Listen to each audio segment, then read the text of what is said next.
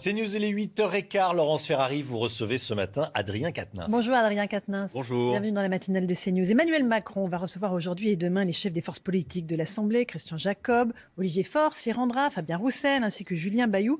Qui ira pour la France insoumise? Est-ce que c'est Jean-Luc Mélenchon? Est-ce que c'est vous? Nous allons en discuter. Il est probable que ce soit peut-être euh, moi comme coordinateur du mouvement et peut-être Mathilde Panot comme euh, présidente du groupe, de l'actuel groupe que nous avions à l'Assemblée nationale. En tout cas, on va considérer l'invitation du président de la République. Vous vous y Moi, j'ai besoin, je crois, mais j'ai besoin de savoir précisément ce qu'il attend de nous. Parce que s'il s'agit de venir euh, sauver le soldat Macron en lui fournissant euh, une majorité d'idées au cas par cas, où il viendrait nous demander à nous ce que nous pourrions euh, partager avec lui et à d'autres, par exemple à la droite, LR, ce qu'il pourrait faire avec eux, au total, ça consisterait à aider Emmanuel Macron à appliquer son programme. Et nous n'avons pas été élus pour cela. Qu'est-ce que vous lui demanderiez si vous l'avez face à vous demain? Écoutez, je crois que nous sommes dans une, une crise politique profonde. C'est la première fois qu'un président de la République élu au mois d'avril n'a pas la majorité en juin et avec une telle déroute. Il a perdu un nombre de députés extrêmement conséquent. En 2017, sur sa seule étiquette La République en marche, sans ses alliés, il avait une majorité absolue confortable de 316 députés. Aujourd'hui, avec... Euh, tout ce que représentent ses alliés de, ce qu'il convient mmh. d'appeler maintenant ensemble, il n'a même pas la majorité. Donc c'est une crise, d'abord c'est une défaite électorale pour lui, qui montre qu'il n'y a pas de majorité pour appliquer son programme et il doit s'en rendre compte. Ce que nous avions dit au mois d'avril, que beaucoup d'électeurs avaient utilisé le bulletin de vote Emmanuel Macron contre l'extrême droite, contre Marine Le Pen, se vérifie. Il n'y a pas de majorité sociale dans ce pays pour appliquer son programme. Donc nous pourrions lui proposer peut-être d'en appliquer un autre, mais je ne vois pas que ce soit sa volonté. Mais au-delà de ça, je crois que... Vous n'avez pas les moyens de le lui imposer non plus. Bah non, mais bon, puisqu'il nous demande notre avis, s'il nous le demande, bah on va lui donner. Par contre, une chose qui me paraît importante de dire, c'est que le paysage politique issu de l'élection présidentielle, et il se vérifie à l'issue de ces législatives, il est en effet partagé en trois blocs politiques. On a le bloc ultralibéral avec Emmanuel Macron, euh, le bloc identitaire d'extrême droite, c'est comme ça que je le qualifie, avec euh, euh, Madame Le Pen, et ce bloc populaire que nous avons rassemblé. Mais incontestablement, nos institutions, elles, elles prévoient la confrontation entre deux blocs. Donc il y a un problème. Il y a un problème avec les institutions de la Ve République, ça fait longtemps qu'on le dit. Peut-être qu'elles peuvent résister, les institutions de la Ve, finalement. Mais elles sont assez plastiques elles, sont peut-être plastiques, mais en attendant, sur le papier aujourd'hui, sur le papier, avec ce que nous avons sous les yeux, le pays est ingouvernable au sens premier du terme, dans la mesure où Madame Borne, par exemple, si elle se présente devant l'Assemblée nationale, n'aura vraisemblablement pas la confiance. Ça dépend. si la majorité euh, relative qu'elle a trouve des alliés à droite notamment. Bah écoutez, pour l'instant, pour l'instant, on a vu notamment Christian Jacob se prononcer pour les Républicains, rappeler qu'il était dans l'opposition, qu'il resterait dans l'opposition. Donc, en l'état de ce que les uns et les autres ont dit, le pays n'est pas gouvernable. Donc peut-être que suggérer à Emmanuel Macron l'Assemblée constituante pour passer à la Sixième République peut être une idée. Peut-être que vous lui la suggérerez quand vous l'aurez en face de vous demain. Euh, euh, Jean-Luc Mélenchon a concédé, que, a concédé que le résultat de dimanche soir était décevant pour la France insoumise. Euh, la NUPES, la NUPS espérait plus de députés. Qu'est-ce qui vous a pénalisé au final? Et est-ce que la phrase de Jean-Luc Mélenchon, la police tue, n'a pas fait peur à un certain nombre d'électeurs modérés qui se sont dit mais, mais enfin c'est excessif, c'est radical. Non, je pense qu'il ne faut pas tout confondre. Je commence par répondre à la deuxième partie. Euh, Sur la police tue. Incontestablement, nous, ce que nous disons, et depuis longtemps, et je pense qu'en dehors de quelques syndicats de police qui euh, sont spécialement agités sur ces questions, je crois que beaucoup de policiers voient bien que, y compris dans le programme de la nouvelle Union populaire écologique et sociale, il y a des solutions qui répondent aux problèmes que rencontre la police. Donc vous n'essentialisez pas les policiers en disant mais non, les policiers tuent, on est d'accord Et d'ailleurs, quand Jean-Luc Mélenchon dit, a dit ce tweet, la police tue, c'est parce qu'on a quand même, et il faut s'en émouvoir, Enfin, euh, en quatre mois, en quatre mois, quatre morts pour refus d'obtempérer. un refus euh, d'obtempérer pour les 20 minutes en France. Est-ce que ça, ça Mais bien sûr, c'est un problème. C'est un problème. Hier encore un policier blessé traîné sur plusieurs mètres. Incontestablement, c'est un problème. Bien évidemment. Par contre, Laurence Ferrari, euh, quand vous avez une femme de 21 ans quels que soient ses antécédents judiciaires, qui est passagère d'un véhicule et qui trouve la mort, ce pourrait être votre fille, la mienne. Euh, tout le monde doit s'en émouvoir. Et donc il y a un problème. Il y a une et, enquête et, plus, et plus, globalement, ce que nous disons, et, et c'est le sens de ce que nous proposons d'un point de vue programmatique pour la police républicaine de ce pays, nous nous voulons un retour à une police de proximité, en finir par exemple avec la BAC, recruter des policiers. Nous avons été les premiers à l'Assemblée nationale à demander des moyens matériels pour les commissariats. Bref. Vous voulez les désarmer, les policiers? Non, quand Jean-Luc Mélenchon dit aussi désarmer que possible, c'est pas désarmer tout court. Ça veut dire qu'on applique une doctrine qui fait que, par exemple, en manifestation, on n'a pas besoin des pratiques qui ont euh, vu, par exemple, que les Gilets jaunes, il y a eu 32 personnes. Il n'y a plus de euh, LBD, vous le savez. Hein, ah, non, mais tout ça, mais y compris sur les pratiques, il y a une discussion à avoir, une refonte de la doctrine. Alors, par contre, si on revient à la question que vous me posiez sur euh, la, déception, voilà. le résultat de, dimanche. Dimanche dernier, au premier tour, nous étions qualifiés dans 406 circonscriptions. Nous avions donc rendu possible la perspective d'une majorité et nous étions la seule force politique à le pouvoir. Je prends un exemple, le Rassemblement national. Madame Le Pen a commencé cette élection en disant Monsieur Macron aura sa majorité, on n'y peut rien. Et d'ailleurs, elle n'était pas qualifiée dans un nombre suffisant de second tour pour faire une majorité. Donc le vote Rassemblement national n'était pas en mesure, factuellement, de renverser le pouvoir. Mais aujourd'hui, c'est le premier parti d'opposition de France. Je ne le, crois pas. Je ne le crois pas parce en chiffres, 89 députés, c'est plus que vous, la France Insoumise. 89 députés, c'est moins que 150. Or, nous avons bâti cette nouvelle Union populaire écologique et sociale. Certes, elle dispose de plusieurs composantes en son sein. C'est ça. Mais il ne vous aura pas échappé que nous nous sommes regroupés, non pas pour faire une alliance de principe ou un coup opportuniste. Nous nous sommes regroupés avec un programme de 650 mesures qui est un programme de gouvernement. Mais, mais oui, hier, incontestablement. Par exemple, Jean-Luc Mélenchon a, tenté de fédérer tout le monde en disant il nous faut un groupe unique. Réponse, mais c'est niette pour le PS, le PCF, Europe Écologie Les Verts. L'alliance a déjà explosé Il y, a, une déception dans le résultat parce que nous avions la perspective d'une autre majorité. J'observe que d'ailleurs, c'est important de, le noter, euh, nous avons fait 6 millions de voix, la nouvelle Union populaire écologique et sociale. Le Rassemblement national n'en fait que 3 millions, mais il gagne 55% des duels entre nous. Et, il faut, et il faut le noter par ailleurs, dans le cas de ces duels, 76% des électeurs d'Emmanuel Macron laissent faire. Et on a vu d'ailleurs que le président... Ne choisissent pas entre la NUPS et le RN. Et on a vu d'ailleurs les porte-paroles d'Emmanuel Macron depuis euh, les 24 dernières heures qui ont été incapables pendant la campagne euh, législative d'avoir une parole claire. Eux qui reprochaient parfois le manque de clarté à Jean-Luc Mélenchon, qui pour le coup avait été très clair pendant l'élection présidentielle, eux, ils ont été incapables. Il n'y a plus de pilote dans l'avion euh, chez, euh, la Macronie. Ça a le mérite d'être clair. Donc, il y a une déception, en effet, de ne pas être arrivé à constituer cette majorité. Pas pour nous-mêmes, Laurence Ferrari, pour les gens qui attendaient l'augmentation du SMIC, qui attendaient Donc vous avez Jean-Luc Mélenchon a raté son, coup, je dirais, de faire un groupe unique. On participe toujours aux élections pour les gagner, et là, vraisemblablement, ça n'a pas fonctionné. Mais là, sur le groupe unique euh, auquel on dit non, vos partenaires, en disant attendez, c'était pas dans le contrat qu'on a passé avec la Jean-Luc Mélenchon ne fait pas une injonction, il fait une proposition. Et j'admets, et je dis, j'assume, c'est une proposition qui est nouvelle parce que la situation que nous avons sous les yeux est elle-même nouvelle. Jusqu'à hier soir, enfin jusqu'à dimanche soir, avant les résultats, l'idée que nous avions, c'était de fonctionner avec en effet plusieurs groupes à l'Assemblée, les quatre groupes, Parti socialiste, Parti communiste, Europe écologie les Verts, Insoumis, et d'avoir un intergroupe parlementaire qui nous permet de travailler ensemble. Mais il y a une nouvelle donne, en effet, à l'Assemblée nationale. C'est l'arrivée du Rassemblement national avec 89, 90 parlementaires.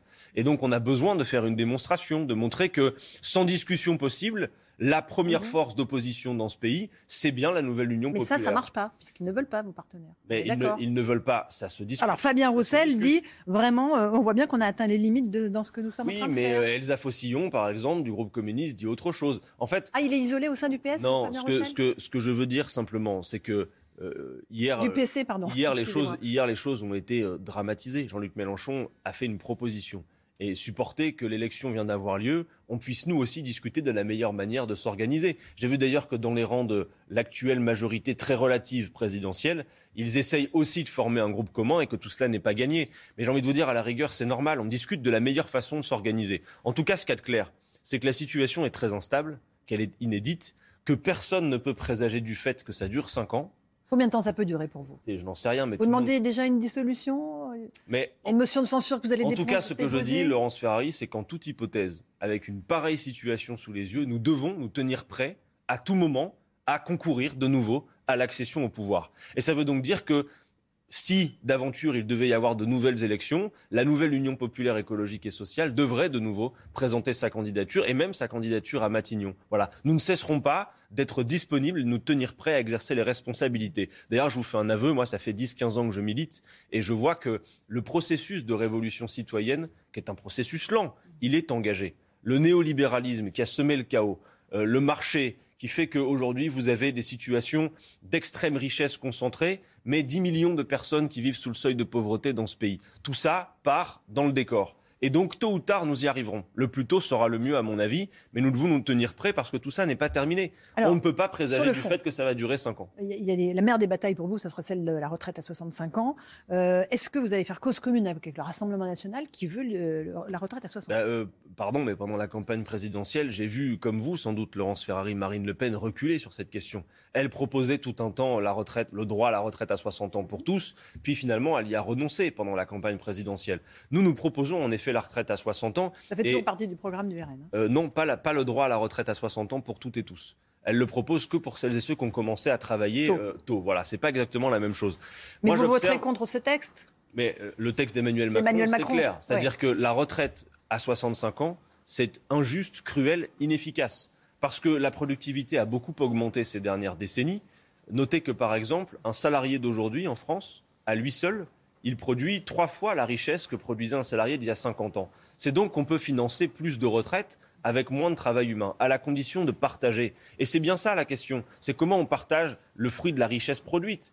Et quand vous voyez qu'à 62 ans, un quart des hommes les plus pauvres sont déjà morts, qu'au sein d'une même génération, il y a des écarts de vie, d'espérance de vie considérables.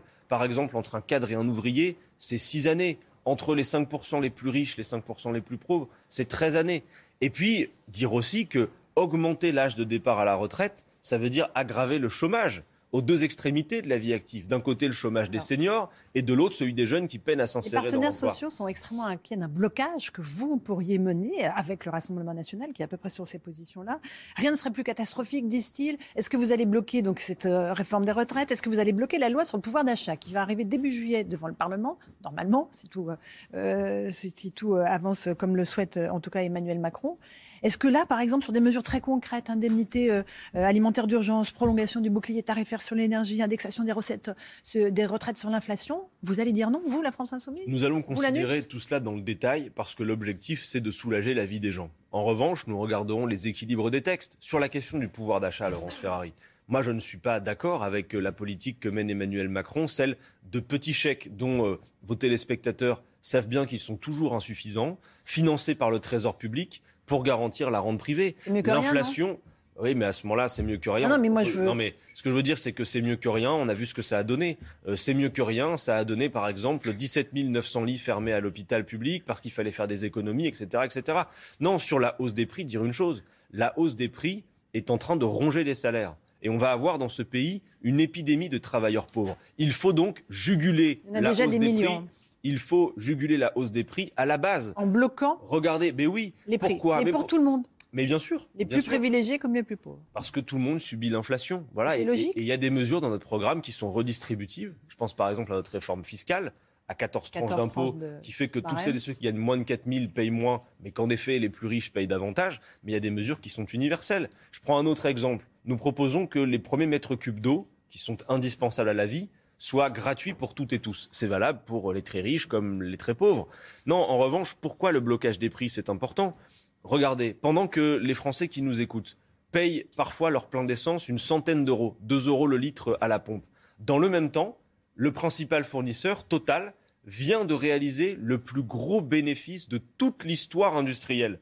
Et ce serait donc à l'État de garantir la rente privée? Nous ne sommes pas d'accord. Vous savez, la hausse des prix de Laurence Ferrari, elle n'est pas le fait de la guerre en Ukraine ou je ne sais quoi. Elle est le fait d'une spéculation. Par exemple, le blé. À l'heure actuelle, à l'heure où l'on se parle, nous sommes en train de consommer les stocks de blé de l'an dernier. Ça n'a donc rien à voir avec la guerre en Ukraine. Par contre, la réalité concrète pour plein de gens, c'est que par exemple, le premier prix des paquets de pâtes a augmenté de 44% en un an. Les gens sont pris à la gorge et Emmanuel Macron ne fait à peu près rien. Donc nous allons voir ce qu'il a l'intention de faire, mais nous, nous serons aussi force de proposition, comme d'ailleurs nous l'avons été les cinq dernières années dans notre rôle d'opposant. Marine Le Pen vous a accusé de vouloir transformer l'Assemblée nationale en ZAD. Comment est-ce que vous envisagez cette nouvelle euh, mandature, même si elle ne dure que quelques mois, ce que, ce que vous me dites? Est-ce que vous allez faire euh, de l'obstruction, du chahut? Sandrine Rousseau dit par exemple on n'entendra pas Damien Abad lorsqu'il prendra la parole, euh, parce qu'il a évidemment des accusations d'agression sexuelle qui pèsent sur lui. Nous, nous honorerons le mandat qui nous a été confié. Et en démocratie, le rôle de l'opposition a une importance, même si certains le supportent mal. Voilà. Et donc nous ferons ce qu'il y a lieu de faire Quand les choses vont dans le bon sens, on pourra les soutenir. Nous l'avons fait par le passé. En revanche, la réforme des retraites, oui, la fois dernière, nous avons contribué à la bloquer. Et s'il s'agit de faire travailler les Françaises et les Français plus longtemps, nous considérons que c'est injuste. Eh bien, oui, nous serons euh, une force de, blocage dans ce cas-là. Mais blocage, brouhaha, euh, c'est ça que ou pas? Mais non, il ne s'agit pas de faire opposition constructive? Il ne s'agit pas de, de, faire du spectacle. Mais vous savez, Madame Le Pen, elle, elle, plutôt que de dire que ses adversaires politiques font la ZAD, elle ferait bien de venir à l'Assemblée nationale. Parce que, par exemple, dans le débat sur la réforme des retraites, Madame Le Pen, nous ne l'avons pas vu. Euh, elle est très économe en nombre de mots prononcés à, l'Assemblée nationale, Madame Le Pen. Je vois bien l'attaque. Euh, un tout petit mot du taux de participation très faible. Vous aviez remis en, cause euh, l'élection d'Emmanuel Macron au niveau de, de la participation. Pourtant, un bon nombre de vos députés, comme d'autres, ont été élus avec des taux de participation très faibles.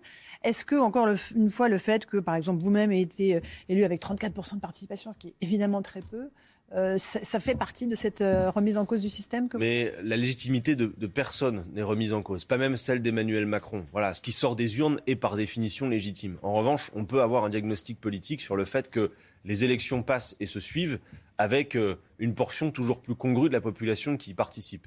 Et nous, nous sommes ceux qui ne supportons pas l'idée que les élections puissent se passer et que on s'accommode du fait que le peuple populaire n'y participe pas. Quand vous voyez le biais sociologique qu'il y a dans les élections, eh bien nous, nous avons construit une campagne pendant 19 mois auprès des secteurs les plus populaires qui sont le plus éloignés de la vie politique. Mais ça n'a pas marché en Seine-Saint-Denis. Bah, écoutez, vous, avez tous les députés, mais avec un taux de participation extraordinairement Partout où nous faisons ce travail, nous contribuons à faire reculer l'abstention, même si c'est toujours embryonnaire, même si c'est difficile. En tout cas, une chose est sûre, on a parlé des trois blocs, Laurence Ferrari. Il y en a un quatrième, c'est clair, qui en proportion est très important. Et celles et ceux qui s'abstiennent, il ne s'agit pas de leur faire la leçon, ils ont plein de raisons de s'abstenir. Mais en tout cas, ils sont en capacité de faire la bascule entre ces trois blocs. Dans une situation de blocage politique comme celle que nous avons sous les yeux, c'est elles, c'est eux. Ce sont notamment les plus jeunes qui se sont beaucoup abstenus, qui peuvent faire la différence. Et donc, nous devons continuer à convaincre et nous ne cesserons jamais de le faire parce que je crois que tôt ou tard, nous gouvernerons ce pays et que c'est nécessaire. Merci Adrien Quatennens d'être venu ce matin. Merci de m'avoir invité. Sur la matinale CNews à Bourg-Des-Arbres pour la suite.